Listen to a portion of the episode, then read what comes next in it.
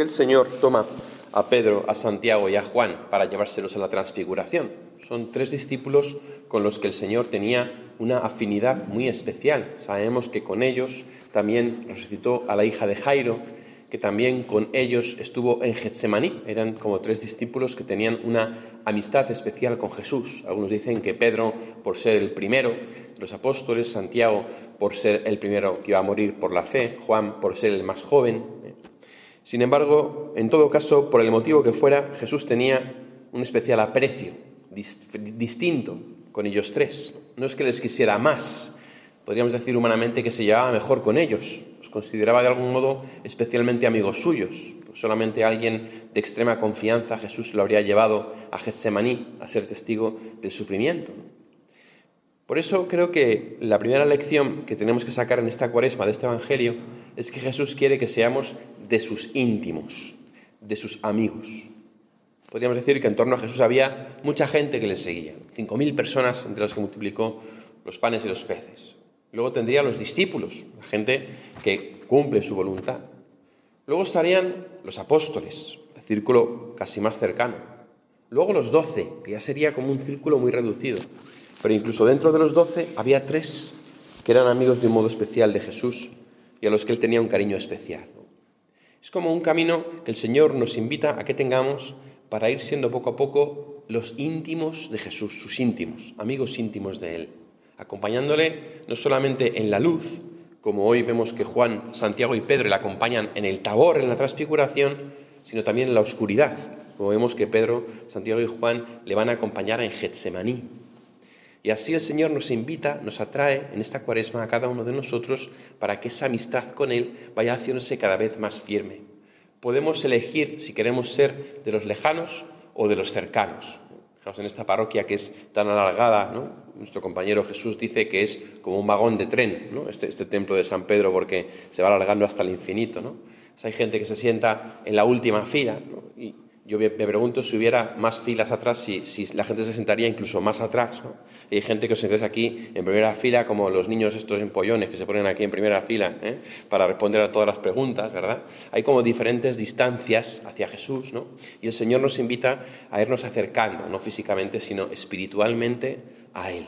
Y en ese sentido tenemos que dar pasos, tenemos que dar pasos. ¿Por qué? Porque la amistad con Jesús es nuestra gloria, la amistad con Jesús te da discernimiento para saber acertar en tu vida. La amistad con Jesús es la cercanía del amor de los amores, que es Cristo mismo. La cercanía con Jesús te da la fortaleza para poder cumplir su voluntad. La amistad con Jesús llena el corazón. De hecho, de él se dice que es el amigo que nunca falla.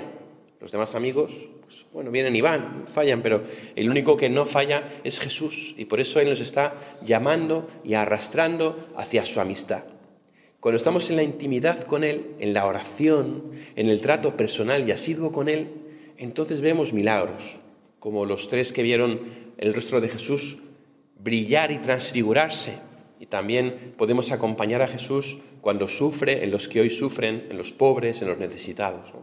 Esa intimidad con Jesús la vamos a alcanzar mediante la oración, mediante el trato asiduo con el Señor. Del mismo modo que decía antes que hay como distancias, ¿no? los que le seguían, los discípulos, los apóstoles, los doce y luego los íntimos, también así en la vida de fe podemos tener, si queréis decirlo así, los cumplidores, ¿no? pues que son los que van a misa y ya está. Luego podríamos tener a un grupito que se implica un poco más, pues que va a misa, que se prepara interiormente que se confiesa de vez en cuando.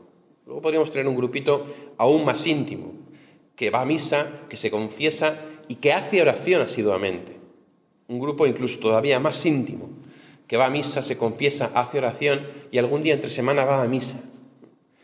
Y ese trato con el Señor se hace más asiduo, se hace más cercano. Y así cada uno en su vida puede ir dando pasitos, porque fijaos que no nos está pidiendo el Señor que saltemos, ¿no? No mismo, sino que demos pasitos hacia Él, pequeños pasos. Hay veces que hay gente que dice, bueno, Padre, ya con 50, 60, 70 años, ¿no? ¿Tú, rezas? Bueno, padre, pues sí, yo rezo, antes de dormir rezo tres Ave Marías, ¿no?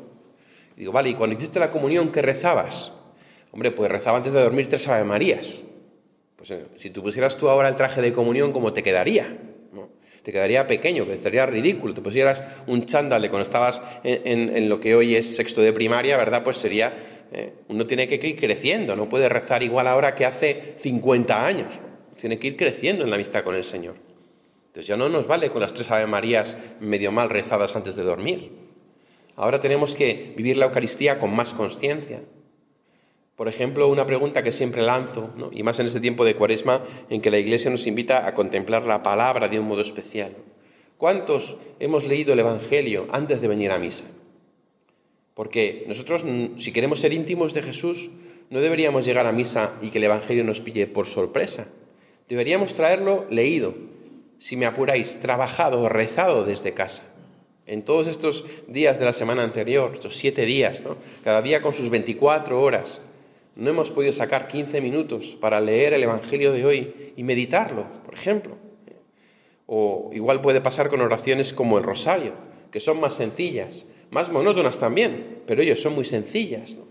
Se trata de ir incorporando en nuestra vida espiritual pasos para que vayamos creciendo, para que vayamos creciendo en la intimidad con el Señor. Y la Cuaresma nos invita a esto. Jesús te está llamando a ti, como llamaba, como llamó a Pedro, Santiago y Juan, a que le acompañes, a que le acompañes a lo alto de la montaña, a que le acompañes a lo hondo del desierto, a que le acompañes en esta amistad con él para que tú salgas ganando, porque el Señor no gana nada con nuestra amistad, en el sentido de que él es Dios.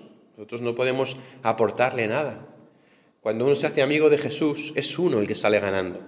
Y por eso cuando el Señor nos llama a una amistad, lo hace desinteresadamente. Lo hace no porque lo necesite, sino porque lo necesitamos nosotros. Si tú acompañas a Jesús a la intimidad, verás brillar su rostro, escucharás la voz del Padre, escucharás la voz de Jesús, recibirás de Él las gracias que necesitas, escucharás de sus labios lo que les dijo hoy a los discípulos, levantaos, no temáis. Yo os invito a acoger esta invitación y ojalá que todos los que estamos aquí, que todos los que estamos escuchando estas palabras, podamos añadir una cosita más cada día, cada año, cada mes, un poquito más a nuestra vida espiritual y que un día podamos decir que somos íntimos de Jesús.